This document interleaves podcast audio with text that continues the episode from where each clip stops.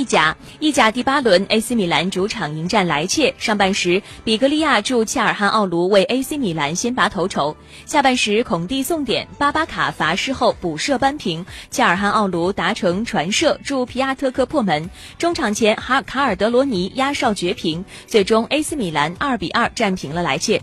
本场战罢，AC 米兰十分排在第十二的位置，莱切积七分排在第十五。皮奥利近八年执教首秀仍然无法赢球。